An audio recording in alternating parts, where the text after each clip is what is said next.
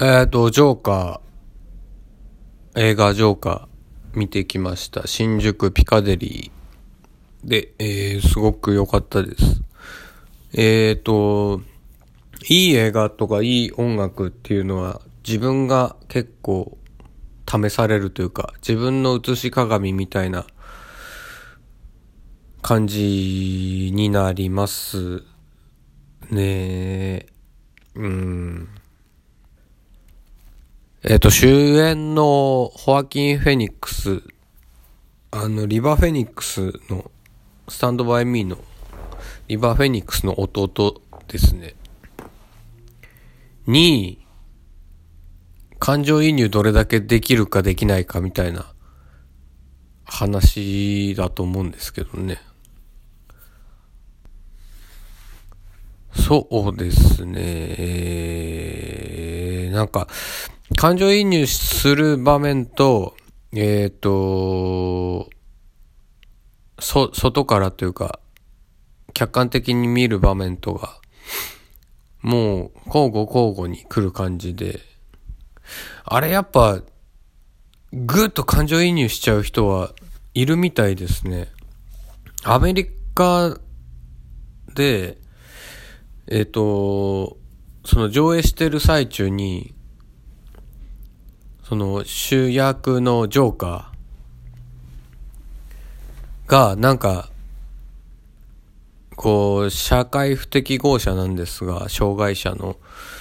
それが、えっ、と、世間に対して、こう、どっかんばっかんやってく、まあ、人を殺したり、なんか壊したりとかいう場面になったら、もう、スタンディングオベーションみたいなやつがいたらしく、それがもう観客としては怖すぎて3分の2ぐらい上映中に席を立って映画館を出てったっていうニュースを聞きつつ見に行ったら怖かったですね。そんなやついたら俺も、うん、途中で出てくかなと思いました。新宿だったしね。新宿土曜日午前中。うん、結構東京は 昼間から飲んでる人とかいるんでね。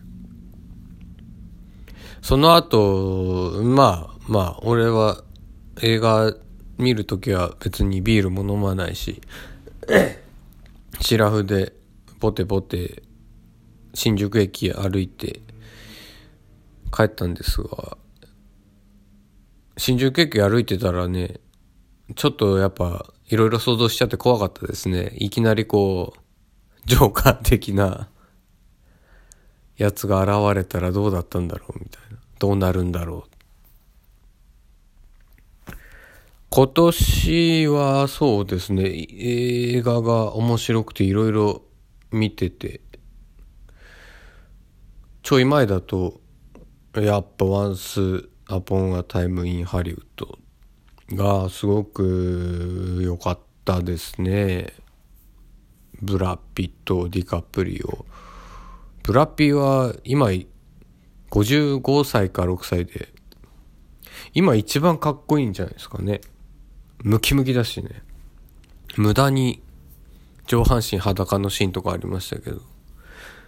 次見に行くのは、是枝監督の真実かな？多分。フランス、フランス映画ですね。カトリーヌ・ドヌーブっていう、シェルウールの雨傘っていう名作の、ま、若い頃シェルブールの雨傘見て、なんかジャケとか見て、あ、聞いたことあるな、このタイトルと思ってみたらミュージカル映画で30分ぐらいでやめちゃいましたけどね。なんで見てないんですけど。まあ、是枝監督は好きなので、見に行くと思います。万引き家族はすごい良かったですし。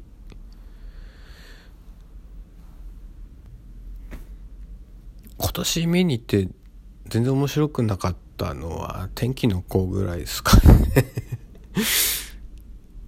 うん。まああまり自分的には面白くなかっただけで。うん。そういう映画を見るのもまた一興ですし。今年はいい映画が多いなという印象で良かったですね。